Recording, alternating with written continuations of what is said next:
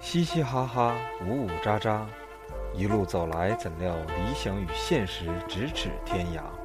召集好友，赏花品茶，高谈论阔，勾起的话茬在记忆中拼命洗刷。欢迎收听磕头机电台。But I'm along for the ride. I can be the one you can fight. And we both said things we don't mean. I don't know what's gotten into me, but even though we fight, I still be by your side. I'ma do my best to catch you every time you.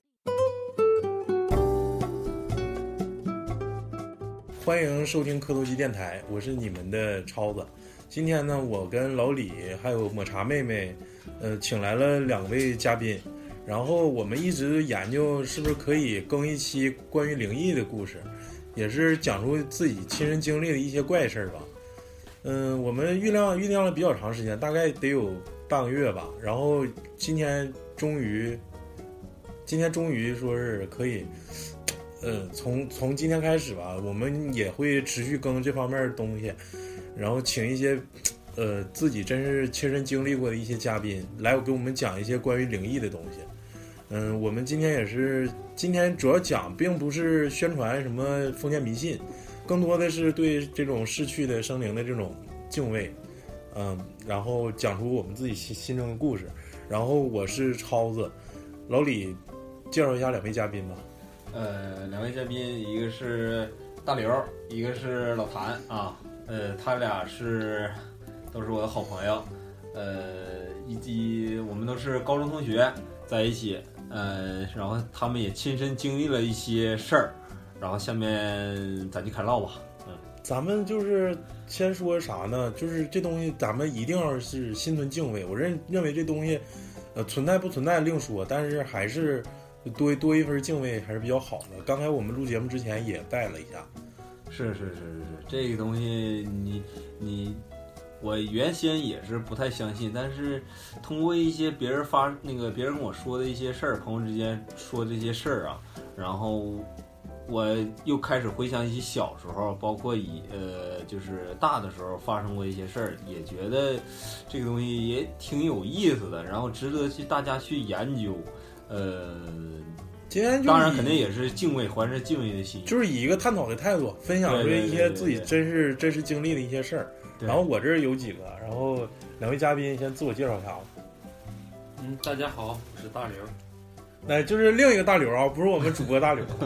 嗯。然后大家可以叫我大宇，不一定非叫大宇。对，大宇，大宇，还有一个老谭，嗯老谭先说一下吧，先分享一个故事吧。你等会儿再说。分享故事，往 往前点，近点，近点。嗯，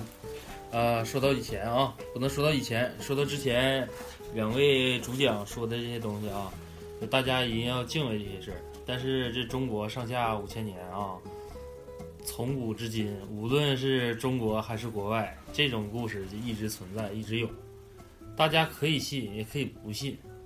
只是你像国外来讲，它说白了就是年份。相对来说比较少，比较有名的就一类似于什么尼斯湖水怪啊、吸血鬼啊、吸血鬼啊、狼人传说啊，对，大脚怪兽啊、雪人呐、也就这点。等到中国的话，就是文化博大精深，南北方在这方面有点差异。南毛北马，像我们这撇东北这面应该是算什么？出马仙，出马仙，各种仙儿，说白了就是跳大神儿。这个、单杆子，嗯。有南方那边就是什么茅山术士、术士整蛊什么的，是不是下蛊啊？南撇就云南那撇，相对来说蛊要多一点，嗯，就跟环境有关。还有广西，对广西其实都都沾沾点这个范儿，少数民族以蛊为主。嗯，咱不了解那个，咱说咱这边吧。东北这边，咱们就自己亲身经历的。今天就是以探讨，就是探讨。大家如果如果信的话，就是好好听一听，哎。感觉工作压力比较大，听一听解解压。如果不信，就哈哈一笑。这几个傻逼说啥鸡巴玩意儿？就这么个意思。你说点玩笑话，就是学校，每个学校都有一些这些故事，类似于类似于像某某某某届学生说那个时候可能学校有个办公室啊，后来这办公室没了。你像我就在大庆土生土长的，我学校名就不说了，但是我可以记得，就是我们学校初中的时候，一楼有个屋，非常非常比较诡异的，就是学校翻新的时候，莫名其妙的会把一个假的一个学校那个办公室啊，还是仓库啊，因为我们隔的界可能比较多，那个就给封死。你等到封死之后，就是上下界基本上大家就不知道这事儿。等我们就是去过那个屋，你就是说来很奇怪啊，咱先铺垫一些东西。说来很奇怪，你会发现就是越是没有人用的屋里面，像咱说的所谓老人说的话，就是没有人气儿，嗯屋里面比较空旷。但是你说你要是以学校为例，像我们说那个被封死的那个办公室，嗯，无论是天气好与坏啊，一路过那块儿，可能你心里面不知道这个屋子里面之前发过什么事儿的时候，你会感觉那个屋子也是怪怪的。就是人一走一过，感觉后背发对，就一走一过，那个屋长期长时间关门。你学校的门都是一样的，但是那个门你可能学生没见过，长时间关着门，你就总感觉那个假那个门让你不舒服。走的时候说白了就是到那块儿可能下意识的从边上走，就不想离得太近。嗯，你等到后期的时候，墙一旦被封死了，那大家对那里面的一些想法呀，这个口口相传，再添油加醋，味道会变很多。这就是我们在学校发生的。然后你等到后期，大家对于传那个事儿的时候，就是多种多样了。可能有的什么说有些有个老师啊，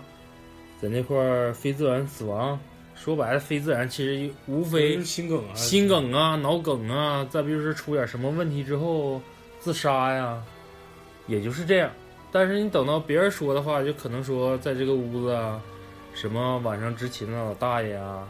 可能会有人反映说那个屋听着声对有异响、有声，也就是这样。然后那这首先感谢大宇跟我们分享这个故事啊，就是可能也不是他亲身经历，这个也比较传统的一个，到一个陌生的环境或者说经常去的环境，但是看到某一个元素，就会勾起他这种对恐怖的这种遐想。呃我讲一个我的亲身经历的事儿吧，这个事儿我跟我媳妇儿都没说过，嗯，就是你现在让我说这个事儿到底是真的假的，我自己都自己都不敢确定它肯定是真的。就是我让我说，我操，我撒句谎不是人，我这句话我肯定说不出来。但是我我我我感觉这个事儿是真的，为什么呢？因为当时我的运势比较低，那时候我也是呃出差，那时候出差上重庆，嗯、上重庆之后呢，到重庆了，我那哥们儿接待的我，嗯、就是吃的重庆火锅，然后。咱们东北人去重庆了，肯定是对那种饮食不太习惯，啊，比较辣，比较麻，然后有点受不了。然后到了重庆，第二天就开始有点窜稀的征兆，就有点闹肚子，啊，有点闹肚子，有点闹肚子。完之后，我们就开始，呃，跟跟我那哥们儿大概在重庆待了一天半吧，就是前一天晚上去的，然后第二天待了一天，第三天住了一宿，第四天走的。应该是一天半的时间，就是整个在在重庆，嗯，大概就是大概的频率是一一个小时，大概上一次厕所，因为对那种饮食习惯实在是不是特别适应。然后在重庆待了一天半之后，我要到成都去看我一个弟弟，因为我弟弟在成都呃生活，我正好去看看他，然后他就让我在网上订一个房间，嗯，他我问他我说我订哪儿啊？他说你订订的哪儿吧？订订那个。春熙路吧，春熙路到哪儿都挺方便的，你就订到春熙路。然后我就在网上搜索，就是某一个快捷酒店，然后我从我在网上订的房间，春熙路的房间大概是一个经济房，呃呃一一呃一天是八十多块钱。我在网上发生的事儿，对宾馆发生的事儿，大概是八十块钱，可能前期铺垫比较长啊。然后就是，但是我必须得说，因为就是我，嗯，平时也爱闹肚子，但没有那时候闹得那么严重，就是，嗯，呃就是正常的排泄，并不是说一直都是那种稀的那种。然后，这是我就这个我必须得铺垫，因为可能是因为排泄了之后，就是对我这种气啊或者是场啊，就就是构成了比较大的影响。因为我我平时我这个个我这个本人的体质就是，嗯、手脚容易发凉，然后到一个陌生环境容易后后背后背后背就是这个后后后脊梁这块儿就容易一下就凉凉下来了，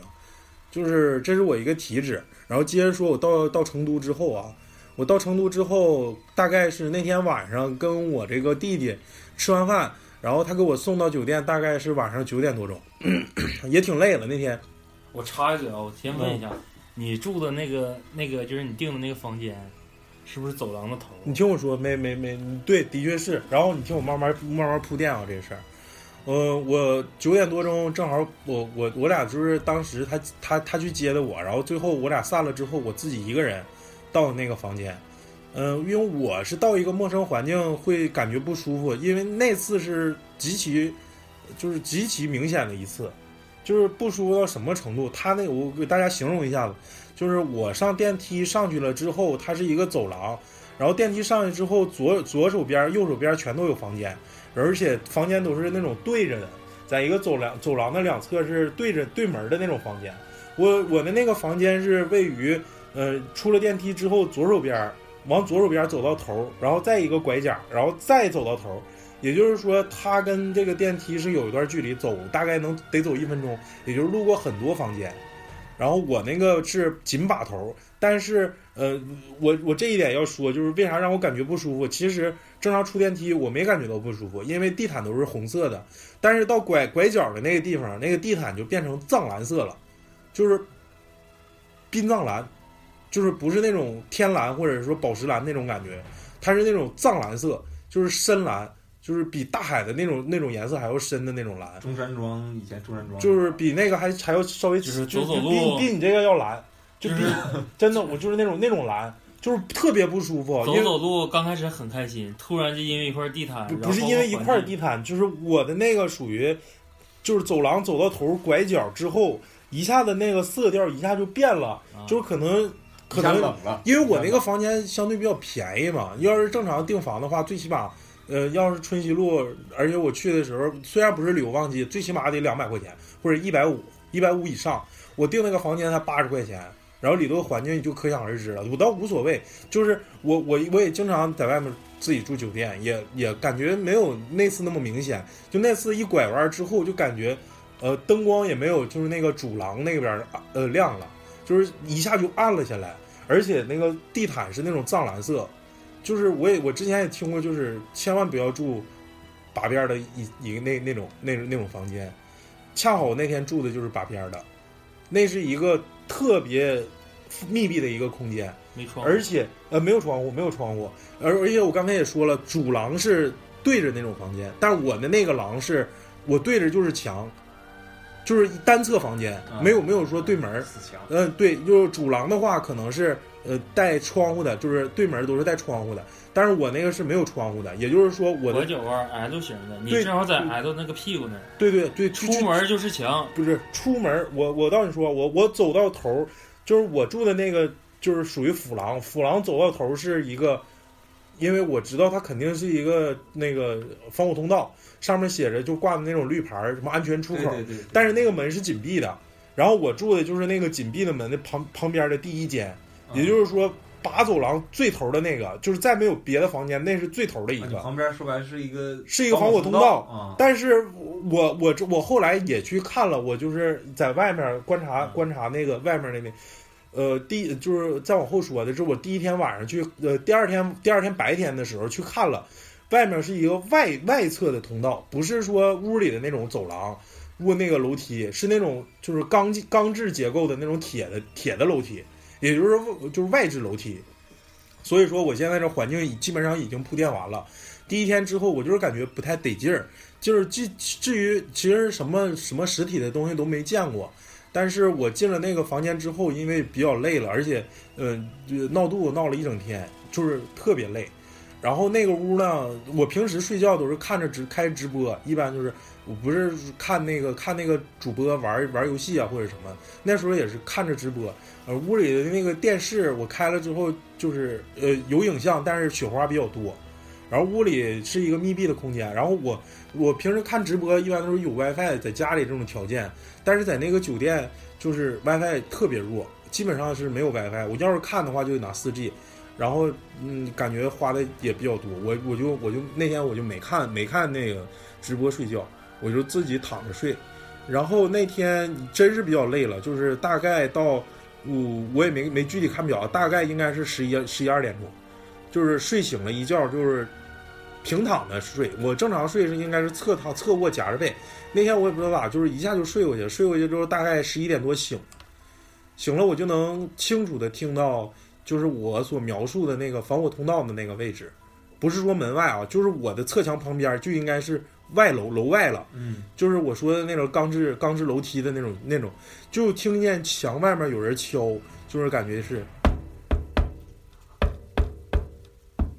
就这种声音。然后那时候我就是想极力的想让自己醒，特别想让自己极力的醒，嗯因为我平时也遇到过这种眼着或者说就是鬼压床的经历，但是那天我就是说啥醒醒不过来，然后慢慢的这种声音就越变越大，越变越大。那如果如果换成我认为在座的每一个人或者是听众的话，也不会太敢出去说看看他妈到底咋回事儿。嗯，而且那个门也是锁着的，我也没必要说那么晚了出。我就是极，我当时的想法就是极力想让自己醒，到底是这是真的还是假的，我想知道。嗯我我我完了之后，那那天晚上我就是大概是呃闭眼睛睁眼睛，大概有四五次吧，就是一直在骂人，操你妈妈逼呀！就是如果遇到这种鬼压床，我也奉劝各位听众啊，就是能把你平时骂不出来的话全都骂出来，这是最好解决鬼压床的一个一个方法。大概我合眼睛四五四五次之后吧，每次合眼大概十秒钟，大概就醒了，就是能自己能动了。然后听听这个声儿，呃，就是刚醒的时候自己能动的时候，听这个声还是有的。咱自己自己再没再就是就是再听的话，就这声慢慢消失就没有了。这是第一天的经历，第一天经历我也没没感觉太多，可能自己就是幻听了或者什么，我什么都没想，这也无所谓。然后我第一天我第一天我就说了，我说外头到底他妈是不是隔壁还有屋或者怎么的？啊我就在外面看，结果是个光钢制楼梯，也回归刚才那个说法。嗯然后第二天也是还是穿了一天鞋，大概一个小时。我这个事儿我跟我媳妇儿都没说过，我窜我真是怕她害怕。然后第二天我还是在成都，大概白天去十一点多醒的，在在成都玩了一天，然后也去了去了趟那个叫什么宋仙桥还是，就是那个那个那个古玩市场去看了一下，玩玩了一天。成都的确挺好玩的。然后回来之后，我真没把第一天的事儿当回事儿，我以为真是幻听了。啊，你没把当事儿，完了你也没去问那个没没没问，完完全没服务员什么的我没寻思是这么个事儿。结果第二天真是给我吓着了，就是我现在说我都感觉后后背发凉。你再说第二天怎么了？第二天真是也是同样回，就是也不是敲门，几点回的回的那个大概大概是七八点钟吧，七八点钟，然后我我订了一个那个美团外卖，然后在直接在屋里吃的，然后也没 WiFi 也没啥的，也也也也没出去玩儿，然后大概就是真是上了一天厕所，真是感觉虚，就是就是想躺着，别的啥也不想干了。几点睡的？大概得有八点多吧，八点多睡，吃完基本上吃完是一样吗？不是不知道不知道是不是不是不是不是，你听我说，听我说，今天跟跟就是这一天发生的事儿跟完跟那天完全不一样了，嗯就是这也是吓着我的地方，就是我我在屋里正常睡觉，大概也是九点十十点吧，也也就十点左右。吃，完外外卖，吃完外卖就迷糊就睡着了，啊啊啊。也看着雪花电视，慢慢就睡着了。喜欢真的就是真是害怕，就是因为第一天发生了之后，第二天我寻思嗯应该是幻听，但是多少也寻思一些，然后然后幻听，然后第二天大概十点左右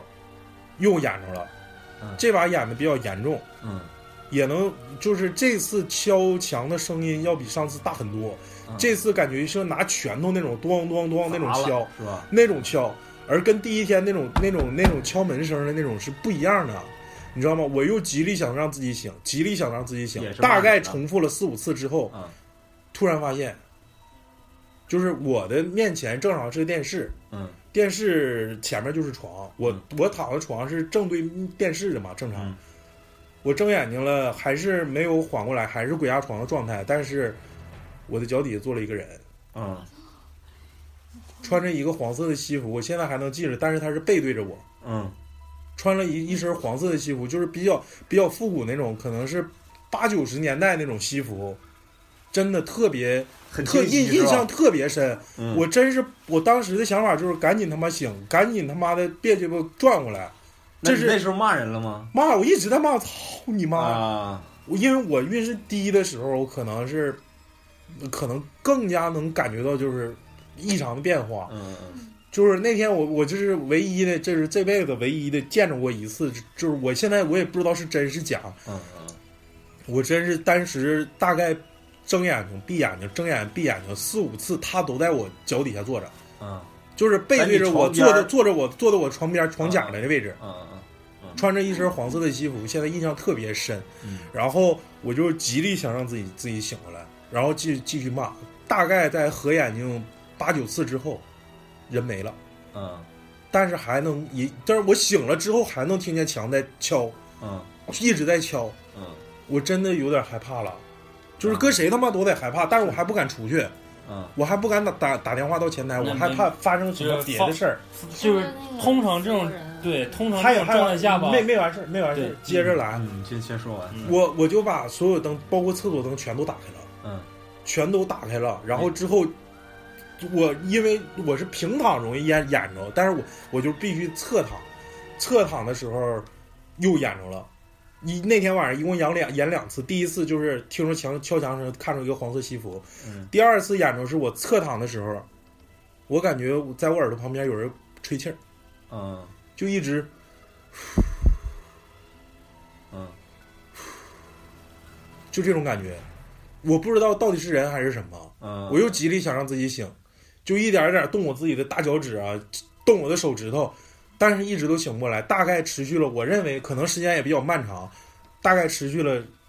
半个小时左右，我醒过来了，发现啥都没有。灯那时候已经开着了，开着灯呢，开着灯就感觉旁边在吹吹有气儿，我侧卧着夹着被睡在，后边吹你。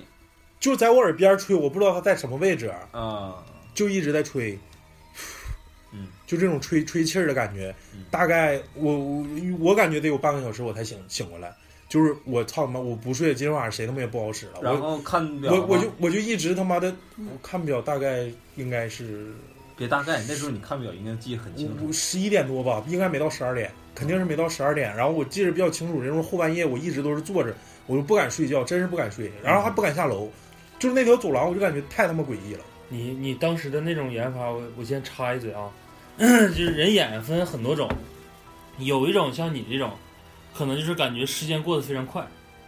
就是可能就是你发生了一段时间，咱假设啊，从一点开始，你产生了这种自己认为演着这种形式，我拼命想自己醒过来，嗯，然后等你醒过来的时候，你会发现，啊、好比说这时候已经到两点半或者是一点半左右，咱可能认为说，哎，这个时间就是我插的可能是另外一个话题啊，就是可能认为自己这个时间段是自己心里面认可的一个，就是属于正常的我的身体机能的一个自然反生生物钟的对生物钟的一种反应。但是吧，这种眼我为什么插一嘴？我怕等会儿我忘了，就是有一种眼，这种比较吓人，就属于短时间内的，就是好比说你在一点钟发生的，你自己决定就觉得自己眼着了，然后你再拼命的让自己醒过来，产生的所有的过程当中，你会认为是个非常漫长的过程。等你认为醒的时候，再去看表，或者是下意识的看时间的时候，它发生的其实很短，几分钟，几分钟。就是可能在那个当时认为比较漫长，其实没那么漫长，但是我感觉好像他妈得半个小时，对，就是重复那种感觉就是你会觉。发现那时，候你就没有时间概念了，你知道吗？对，大家可以回想一下自己睡觉眼的时候，可能就感觉就是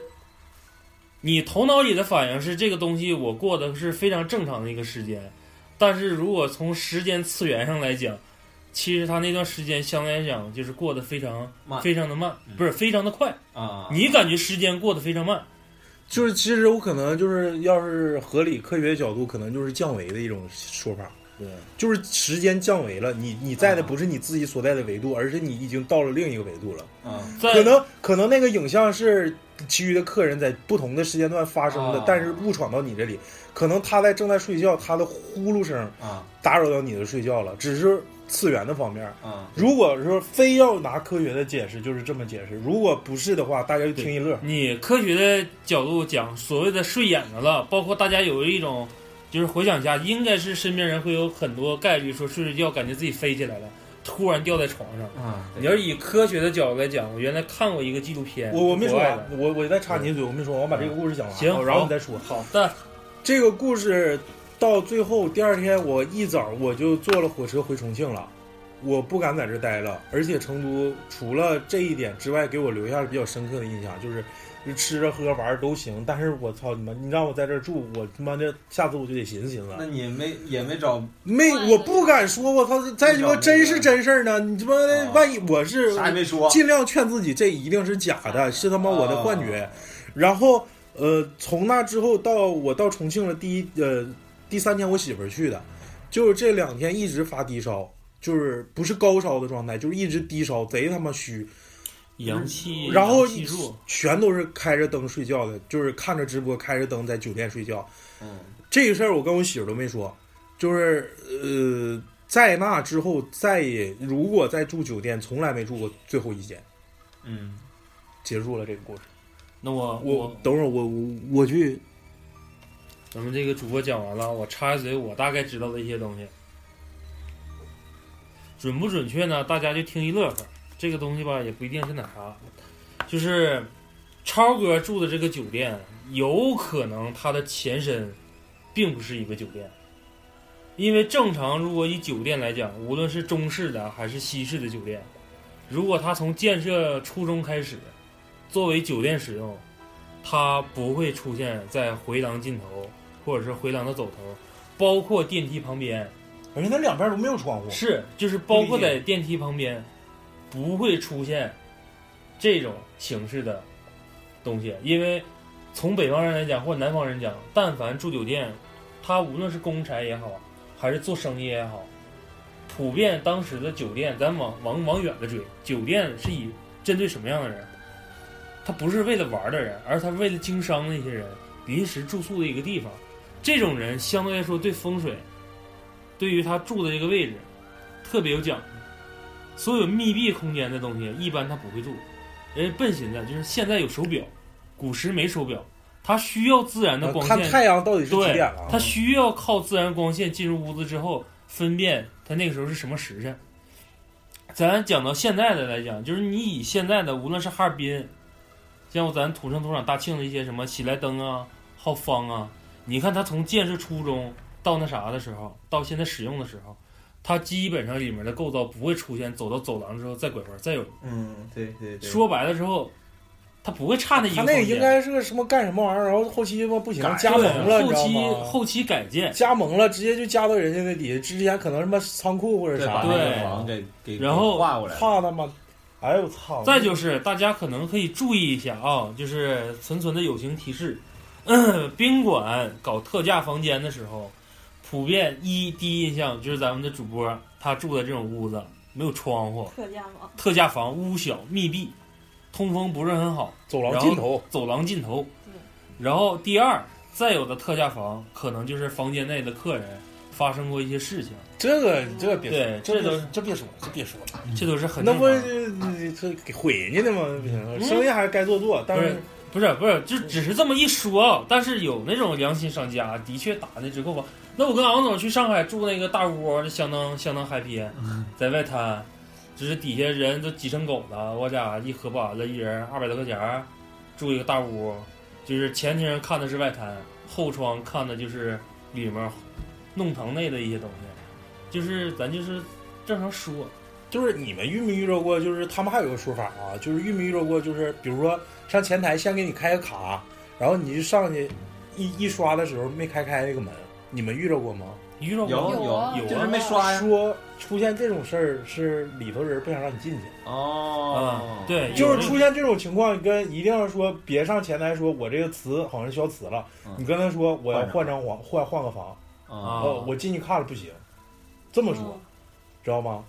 你有，你反正这是一种说法啊，不不不不不代不不代表不不不代表所有所有人的意见，因为我我但是他们说过这事儿。我以前经常出差，嗯，就我那时候在北京的时候经常出差，全国老李分享一个他的故事。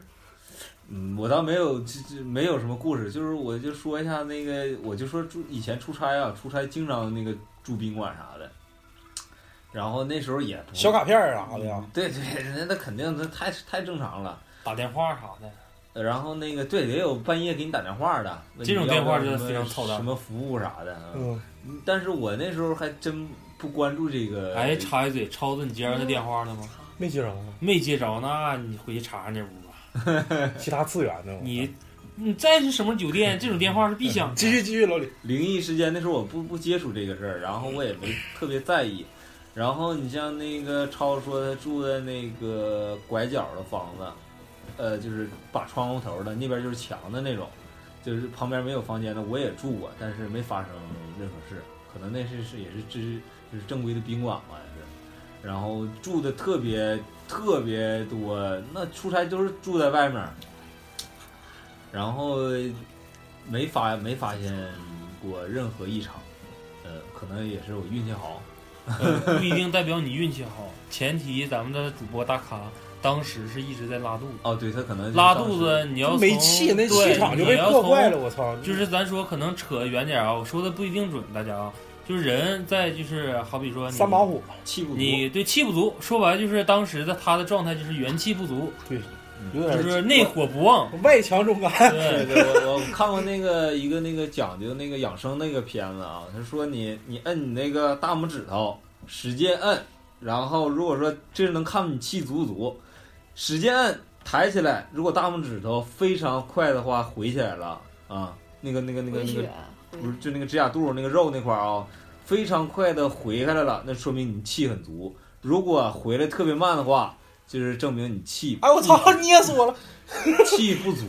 这个是能检测你气到底足不足的一个表现行。好，各位听众听听明白了吗？就是你感觉运势不太行的时候，赶紧摁一摁大拇手指肚，对不对？然后再分享这分享老老我老我还有我中间是插在哪儿来着？让你给我打断来着？我要说。的宾馆，有点回想不起来。就什么喜来登啥？大庆喜来登，不是不是，他在讲述他的故事。做梦啊，对，做梦。演着的时候，你是从科学角度来讲啊，就是有一个国外的纪录片做过这个，就所谓的演着，他也是跟中国合在一起的，因为老外通常不会有这种演着这个，但是说那个人离空这种感觉，每个人都有有有有有有，睡觉感觉他妈掉下来了。从那个，但是那个那个纪录片儿吧，我有点忘了它大概是什么，大家可以查一查，可能肯定会找着那片子。他是找的一些志愿者，就是通常就是他发生这种概率比较高的，观察了很长时间，一直在录他们睡觉的这个过程。实录那种感觉。对，就是一直在找，然后找到几期就是发生的这个过程当中，就是普遍的这种人，当时发生的第一反应就是什么？其实就是你的大脑在测验一下你这个人是不是在活着。他在那个时候的睡姿，无论是你仰睡还是侧睡，可能你的心脏停止，或者是大脑不工作。做梦跟工作是两个概念。就是从科学角度讲，就是有可能是你的心脏在提醒你的大脑，哎，这哥们儿怎么不动弹了？好像要够呛。好像要够呛，我提醒你一下，给你一个刺激的反应，然后或者是你的大脑给你的心脏一个提示反应，哎，哥们儿干啥呢？你咋没动静了呢？但是说白了，这就跟你热车的时候一样，你不可能上来直接踩油门让它一百码往外跑，一跑的时候，你明显的会感觉这个车速啊，它哪怕是在一百，它也不透了。其实所谓的那个演着，我看到那个片儿里面，就是说白就是你一个正在正常工作，你一个已经非正常工作，嗯，但是他俩在同路，同路的时候就会产生一定的排斥，或者是慢慢慢慢的变成等号，就矛而矛盾了，对就就是矛盾了。就是他俩当时不是等号，可能是大于或是小于。这种状态下，就是用科学讲是演着，但是演着的时候，他唯独不能解决的是，为什么说刚才插嘴讲到这儿，就是他所有那个片儿里面讲到演的这种人，的确从监测来看，他的大脑或者是心脏产生了，很大的变差，就是非正常跳动。波动很大呗。波动不是不是波动很大，就是没有波动，啊，它的波动就有一个美，就就有一个工作。对，不在工作，或者是工作突然减缓。但是为啥说讲到这儿会跟你那个挂钩？你你当时的反应，咱现在的分析当唠嗑啊，你是元气不足，可能会招的一些东西，屋有可能不干净。但是为啥说但是？我一直强调这个事儿。那个片儿里面讲，就是所有产生这些状态的，他因为他有国外人，也有中国人，就是所谓的华裔啊，嗯没有任何的敌视心理啊。嗯他们当时都发生了做梦现象，而且梦的东西都是超自然、超常规，梦在梦一些自己产生的一些平时不会做到的一些梦境。嗯嗯啊，这里面咱不便说，因为人家也没的确没没说，但是说到这个时候，都是普遍就是受到惊吓，突然惊醒，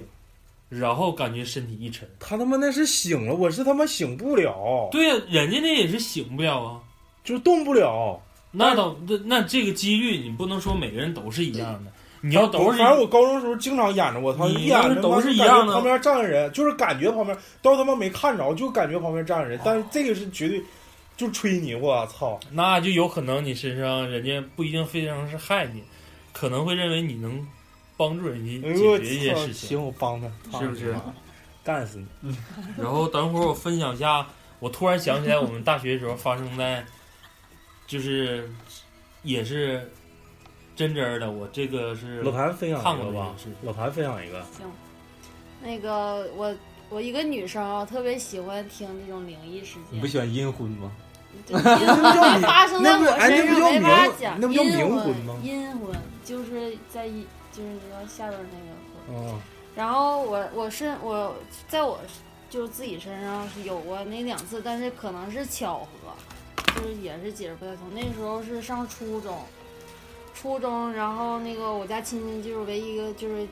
一亲戚死的就是我大舅，就是他对于我们来说就是不怎么接触，然后就是过年过节的回来，然后跟我吧还比较亲，然后打电话什么的，别的兄弟姐妹就是没没什么联系。然后我那时候我是第一次去那个火葬场，然后因为我大哥不那个在外地，就是回不来，然后我就是充当他最亲的那个类似于女儿吧，然后头上披麻戴那些对对戴那东西，然后我还绷着那个就是不是不是不是那个骨灰盒，然后吃刚葬那个我是第一次看见那个死人嘛，就嗯在我人生当中，就是特就也没害怕，然后后来就上学的时候，后来回到学校上学，他那个就是学校正好组织那个地震演习，你知道吗？就大大大家都往出跑，然后我就飘了，你知道吗？就是真的飘是了是啥意思啊？就是就感觉飘灵魂出窍那种感觉，就是走不动，就是就在桌子上趴着，就是起不来，就是就那一次，起不来。然后后来就是同学就跟我说，说是我这块儿就是发青，就是印堂发青，是青色的还不是黑，就是不是很明显，就印堂发青。大家就说，就是那个初中同学说是那个？就是什么来找我了，或者上身了什么的，然后就挺吓人。但是我家我姥爷是信耶稣，就大家就不信这个东西。在我家就是给逝去的那些人都不会烧纸什么的，也不会磕头，对，因为信耶稣嘛。然后就自己在家躺了两天，然后自己好的，然后也没去看那些东西。太鸡巴吓人了。然后再就是，这个是去陪我姐姐去寺庙，然后她是晚婚，就是怎么的这都就是处不了对象，就是相亲都相亲好多好多好多，求姻缘去了对？然后就算卦也算过无数次了，相当于我都陪她好多次，完了就是后来去寺庙去拜，然后我不能拜嘛，然后只能看着她旁边儿，然后就是有个女的穿着低腰的裤子啊，她拜的时候就露屁股了，然后露屁股，然后我就笑，就可能就是嘲笑别人。然后出去之后，就像你说的，就是那个闹肚子，闹了好多好多好多天。啊，那佛祖可能是以为你可能是有点亵渎了，或者不敬，心存不敬的那种感觉。对对对对对，你不能然后这是我自给己发你一个小小的的惩罚。对。哎，他们也说就是可能对于别人来说是不信，但不能去那个去嘲笑别人或者是怎么样。哎，对对对，我突然想起一个事儿啊，嗯。就这一点里面，南北方没有任何差异的一件事儿。你们现在可以回想一下啊，现在开始说，嗯。小的时候，无论农村还是城市，会有一些孩子，老人讲话身子比较弱，中医讲就是气血不足，嗯。这种孩儿通常都会有一个共同点，就是看着一些东西总生病，莫名其妙的哭。但是对呀、会是种小孩儿，但是这些小孩儿会有一部分孩子有个共性，他们会找树做干妈。啊，对对对，我有这个是南北方，我突然想起什么？找大树找大树做做干妈妈，，对，找个大树这，就是每每就次是南北每次回家家可以不回，但第一件事就是拜干妈去，就是如果说你这个孩子家不在这面儿，就是好比说你出去学习了，就是上学。举例，我拿我自己举例，不不做任何人啊，因为说对这些人可能都不敬，你可以我不提名，对，不提名，我我不提名，我就以我为例。假设说我小的时候身体弱，像跟咱那个主播超子说的是，我好比说在大庆，现在我在上海工作，或者是在别的地方工作，嗯，我回来的时候，这一类的孩子第一件事儿不应不是给自己家祖坟烧纸乱七八糟，要回来看干妈，就说白了见这棵大树。嗯，你现在回想一下，就是山山村或者农村，也有城市里会有那种现象，就是哪个公园里啊，或者是哪个山上啊，有一棵非常粗壮的大树，顶上系红绳的那种系红绳、啊。那种系红绳的树，普遍就是有说头的这树。干妈树。一再一个就是许愿树，啊，就是这种，对对。比较多。寺庙的许愿树，因为我大大许愿大学同学树他就有一个干妈，许愿树吧，它在上面系红绳和挂东西。对，等认干妈的只是绑红绳，红绳上没有任何字儿，嗯，而且它不会绑在树梢上，而且那种全都是在树特别茂树干上茂盛那种，而且那种树啊是非常奇怪的存在，哎，你说完这事儿，我我它就是那一一片都可以认那我给一棵树干嘛？不是我给你我给你讲，可以，我给你就哪怕你没毛病，你认他也没有。我我给你讲一个，就是我也是就是说这干妈的事儿，就是我那大学同学，啊我这个这个在延延吉，就是他身体特别壮，就是壮到一定，他也说小时候也是身子不行，然后就他一个男孩儿，剩下的都是三个姐姐，然后他就讲他的事儿，就是有一次我们出去出去那个出去玩儿去，出去上野外就烧烤，烤串儿。结果他就挺淘的，他还比较外向，然后就是瞎跑瞎玩，玩完之后爬树，完了之后就回回回到学校之后，他那手肿肿了大概两周才下去。我说他那赶紧擦呀，他说我说你是不是让羊喇子叮了？操，让让虫子咬了或者啥？他说不是，我肯定肯定得罪我干妈了，我得拜一拜。完了之后拜完之后就好了，两周之后就就就就明显的好。我我说啥意思？他说我家有个干妈是一个老槐树，那个我我每次回家就第一件事就拜她，我不应该爬树，就肯定是教训我。我说啊，我那我说你没让啥钉啊？他说没有，啥都没有啊！我操，我身体都杠杠的，我杠杠。完了就是回去就肿了，我操，那手肿的他妈可肿可肿的，就是比他妈腿肚子还粗，就到那种程度，真的，我不骗你，这绝对是真事。我同寝室的，说到大叔，我一下想起我自己一个事，这个，呃，我跟咱们主播老李，老李，我们俩是高中同学，我们有个非常好的朋友，在师大，哈尔滨师范大学。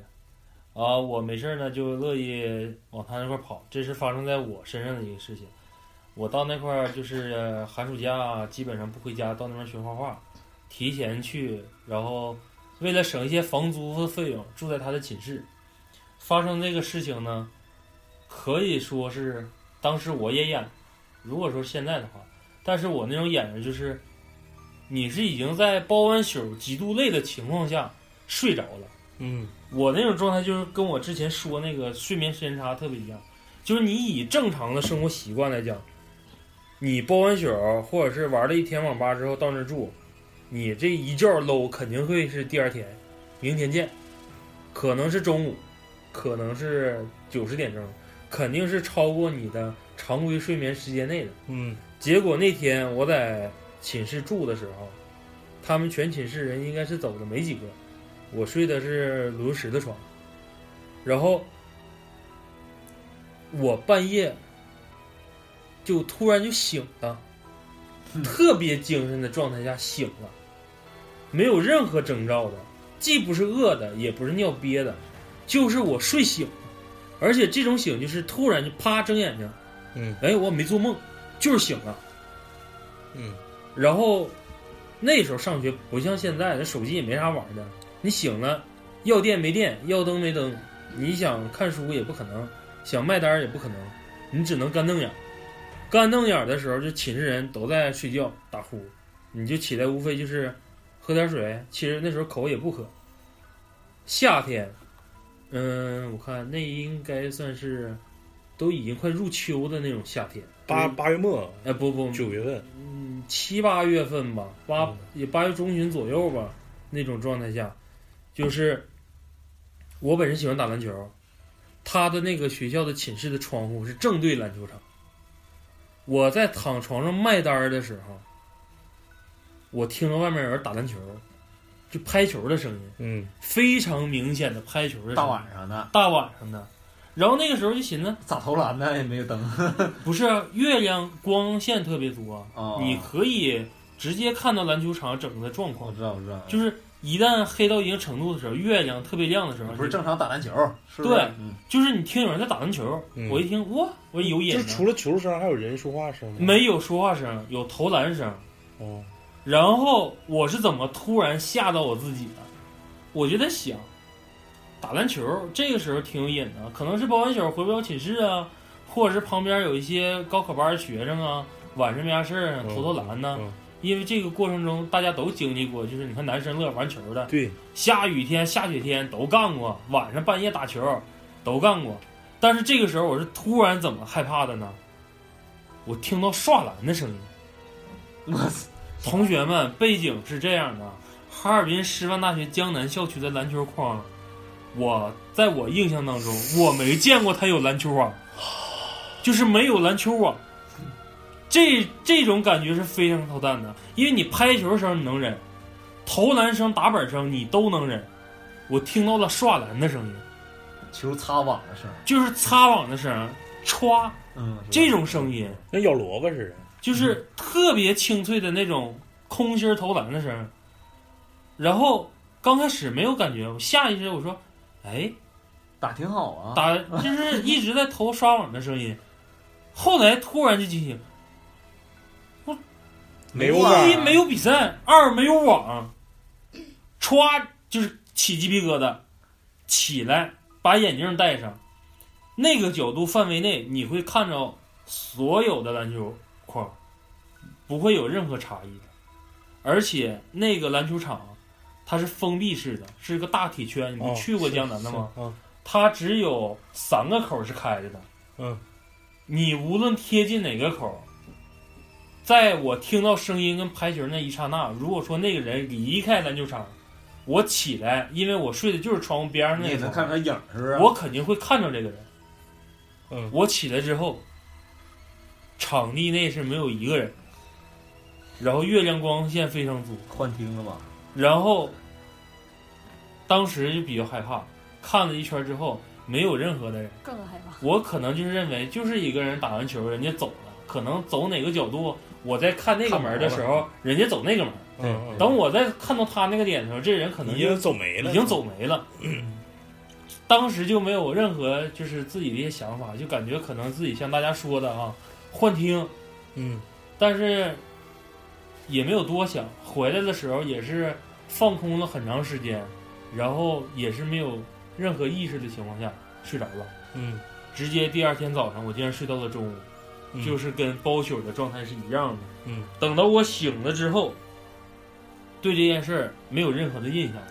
嗯是突然让我有什么想法？我到水水房去洗漱，我鞋都没换，嗯我那时候穿的拖鞋，我正在洗头。嗯我突然在走廊里听着有一帮要有一帮哥们说走啊打球去，嗯，那种东西就是突然有个下意识，直接哦呦，从你的天灵盖给你个信号，篮球打球，就是从天灵盖一直到尾巴根儿，突然皮肤就炸庙了，有点像肌肉的那种感觉。嗯洗漱没洗漱完，我头发直接是湿的，我拿着毛巾蒙头上，穿了踏拉板，所有洗漱用品扔在水房，直接下楼到篮球场，把篮球场走一遍，没有一个框上面有网。操，这个这是我自身经历的，就是在江南师大，这个这个就是纯纯给我吓着了。这的确挺吓人的。对，但是你要是以现在成就是已经经历过这么多事情之后，我不知道这个这个原因跟起因呢是有什么故事，就是只是在我身上发生的这么一件故事就。是你喜欢打球呗？对是，那你你没法追，而且当时我说了，我是非常清醒的情况下，人是醒的，对，这嗯是是是知道起夜、喝水啥、上厕所，对这都清醒的，那肯定。再再给再给你们说，就是大家肯定知道，就是城市这种怪事儿，相对于农村来说，又是相对少一些。嗯一到农村，我操，他妈嗯哪个哪个屯子不得有几个有点事儿啊？你你毕竟，咱说吧，他们那些故事啊，或者一些臆想啊，多少跟野生动物有很大关系。对对对，然后跟就像你说，村子里面有一家一家狗叫，其他家狗不叫，这种我感觉你要从动物来讲的话，说不好听的，人家可能就是喊一声“你来干啥呢”，别人家狗一听就，看那个那个啥来着，《疯狂动物城》，对啊一个狼叫，就是引起狼嚎的。对，那个有一种叫是共鸣，说这个村子里来一些东西，大家都注意，所以说引起所有全村狗都叫。但是有一些可能就是就是针对这个家对，这家狗叫，我就谈一下子这个，也是我最近刚听说一个事儿。他是，我先介绍一下这峰哥啊，我峰哥，介绍一下这个人背景。他是一个之前本科学的是学的是农学，学的是跟农业有关的，所以说他毕业了之后去卖卖农药。这卖农药也不可能上城市卖，城市没有没有田，他必须得走农村。他是干那种营销，然后在一个农药公司上班。然后那个农药公司就是让他负责华华北大区，就是包括几个省，比如说河北、河南，然后还有山东。然后就有有一次他在山东就是给人讲课的时候，大概是开春左右吧，应该是刚过完春，刚刚过完冬天，开春的时候让他们讲课，他们好卖农药。然后就是在一个镇子里，那个镇子里下面有好多屯子，他基本上是一天走一个屯子，一天走一个屯子，然后白天给人讲课，晚上就在镇里住。但是那镇大家应该都知道，就是农村肯定没有像城市里这种酒店啊、宾馆啊，呃，什么都没有。其实他们其实就是在一个小饭店，镇里有一个小饭店，小饭店有点业务就是干旅店。其实说是旅店，其实就是招待所，就是特别简陋的那种招招待所，也没有什么床，可能就是一个破他妈铁皮床，然后之后就是那种最古老的那种。然后屋里全是白墙，有有一个有一个破衣柜，可能他妈多少年了，一推门五六十年代的风格，就是那种吱呀啊大木门，你知道吗？就是那种感觉。他给我介绍这个是他在那个酒那个饭店，他是从来不信这个事儿，但是这个事儿之后，就是他害怕了，就是真的让他感觉到好像是他妈真是有的，知道吗？然后就是他那个是那个饭店的后门是我说的这个招待所，招待所一共分两层，第一层住的是服务员。跟那个就是这个招待所所所有的洗就是所所有的床单被罩就是洗漱的那种东西，就是比如一个大洗衣机或者什么，呃，住的服务员跟洗衣机这是一楼，二楼上了二楼之后两侧全都是房间，然后他跟我介绍是因为他是在这个地方常住，要是其他的住客一般都是开大车的，你知道吗？跑货运的，可能住一宿，第二天早上起早赶路了。但是那天他跟我说他是挺累了，大概得有九点多回的这个就是这个小招待所。他跟我介绍是他说之前从来不信这个事儿，但是那天他突然信了，是因为他有他上厕所，他晚上上厕所那个他说二楼所有的灯是全是关的，唯一的灯就是自己屋的灯，就是自己屋灯开了是亮的，厕所也没有灯，走廊也没有灯，也就是说他要上厕所的话。得穿过整条走廊，走到厕所。厕所是没有灯的，唯一能看着就是月光。然后唯一透出一点光亮，就是从自己屋里散射出来的那种光。也就是说，整个走廊除了他那屋是亮的，其余的都是黑的。他说有没有住客他不知道，但是他去上厕所的时候，他给我形容了一下厕所的那种那种感觉，所有的全都是露天，就是不是厕所露天啊，就是没有隔断的厕所，就是五个坑。呃，外屋是洗漱的，里屋是五个坑加着前面的女男生的那种尿池，就像大学寝室那种，就是大学寝室，但是厕所是那种有坑，有但是没有隔断，嗯上面也不封顶，嗯就是五个坑，啥都没有。然后他他的确是胆儿也挺大的，但是晚上还是黑呀，怕怕走走路什么又磕了绊了，外头又有什么垃圾桶啥的踢着，他就拿着他那当时使的是诺基亚，使的诺基亚开的那个手电筒功能，上厕所蹲坑，蹲了大概有五分钟的时候，手机提那那时候诺基亚使的塞班系统，塞班什么六点零、四点零，它那个手机低于百分之二十电量的时候，它会提醒你强行关掉你的所有是特别耗电的程序，然后问你如果想打开继续打，然后不能不打开，然后就就强行给你关了。然后他当时他说我厕所我本来搁那搁那蹲坑呢，啥也没寻思，搁那上厕所，完了突然就是没电了，他就强行把那个那个就是后台就把他那个呃手电筒功能给关了。当他把手电筒功能再重新开启的时候，他突然感觉他旁边蹲了一个人，他没敢瞅，但呢明显的感觉到他叼了根烟在那蹲坑呢，穿不穿衣服他也不知道。但是他进屋的时候发现的是，所有五个坑一个人都没有，这是最吓人。关后台的那个那几秒的时间，对，就是那几秒的时间，不可能，他也不可能说他妈进来连啥声都没有，对不对？他唯一的感觉就是我旁边蹲了一个人，而且我来的时候，我进屋的时候他没在这儿，我蹲坑可能就闪烁的五六秒钟，他突然就蹲到这儿了，然后他没敢瞅，直接擦擦屁股就赶紧往回走，上厕所以后他说晚上如果上厕所就在屋里，这是一个真实的事儿。后来他说，经历这事儿，我说你信不信？操，不信，还他妈不信。这这这这是真的，就是就是前就是昨天我我刚问他的这个，的确是挺也有可能就是他当时也是迷糊状态下，迷糊状态。你也不是，那你搁拿谁都手机都吓一跳。打那个手电筒，这是迷糊吗？这你有的时候你举例子就很简单，就是类似于，好比说我早上起来，我说我跟田野他就干过这事儿，我不能提名这就神，下期请神给我们讲二次元对二次元的故事啊，嗯。有可能会给找他讲一下二次元。就是早上起来我正在洗漱，那你说咱的工作室推门这声儿都有，等我一醒的时候，等我一抬头的时候，你别想他站我旁边。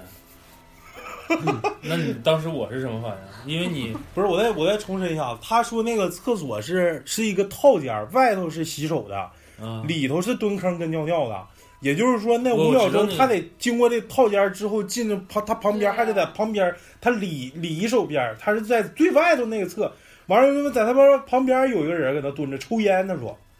对他去之前肯定去之前肯定一晃，我操，五个坑一个人没有。完了他妈，完了就手机一晃，我操，里头就有人，我去。而且就是，而且农村，你既然蹲坑的话，不可能会贴着有人那个坑，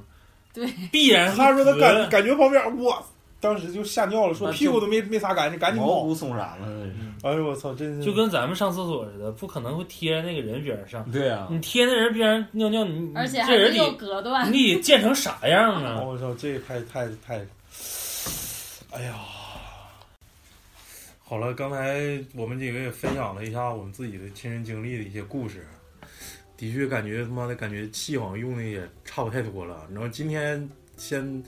告一段落，然后我们这个节目也就是灵异项的这这个节目还会持续更新的。然后今天呢，就是首先我们先感谢一下我们两位嘉宾，一个是大宇，一个是老谭，我们掌声感谢一下。然后也是以后也希望两位嘉宾能常来做客，然后多给我们提供一些，也不一定非得局限于灵异方面的，就是一些生活感悟啊啥的。我们也是持续的关注这两位嘉宾，也是我们请来的呃头两位嘉宾，然后今天分享了一下他们自己的故事。然后这一期节目就是还是劝人向善嘛，也不是说就真是不是，绝非是宣传什么他妈的嗯封建迷信，绝没有那意思。大家就听一乐，就当解压了，劝人向善。就是人家郭德纲那个开场诗不也说的挺好吗？说书唱戏劝人方，三条大道走中央，善恶到头终有报，人间正道是沧桑。嗯我也希望听众们能跟我们一样，一起